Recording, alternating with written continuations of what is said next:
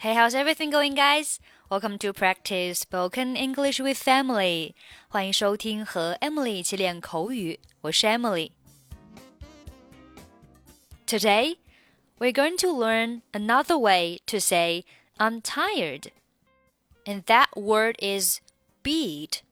B E A T. Beat. You can use this word to express that you're thoroughly fatigued or physically exhausted.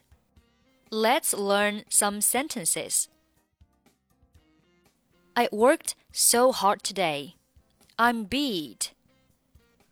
我今天工作很卖力，我累极了。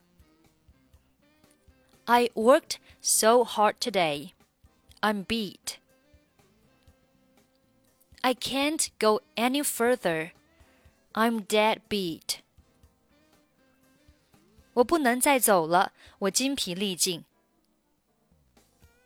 i can't go any further.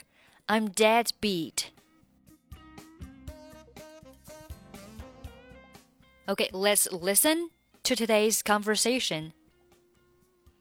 史蒂芬，十点钟啦，我要去睡觉了，我累极了。Steven, it's ten o'clock. I'm going to bed I'm beat. 好的，我再待一会儿。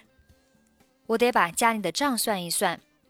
这个月我们超支了一点儿。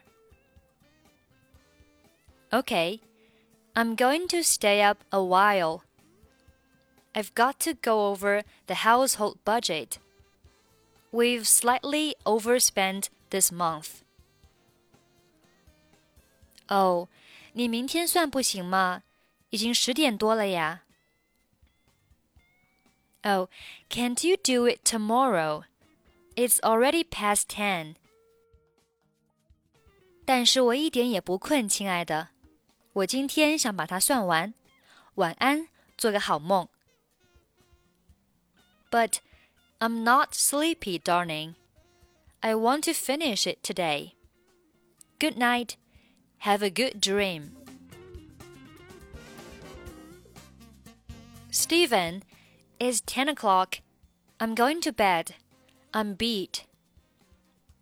Okay, I'm going to stay up a while. I've got to go over the household budget.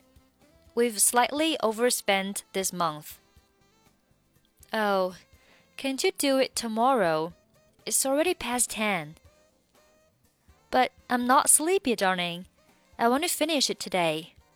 Good night. Have a good dream. Okay, that's pretty much for today. 关注微信公众号“英语主播 Emily”，在公众号里回复“节目”两个字，即可加入本期节目的跟读版本以及语音打分。I'm Emily. I'll see you next time. 拜拜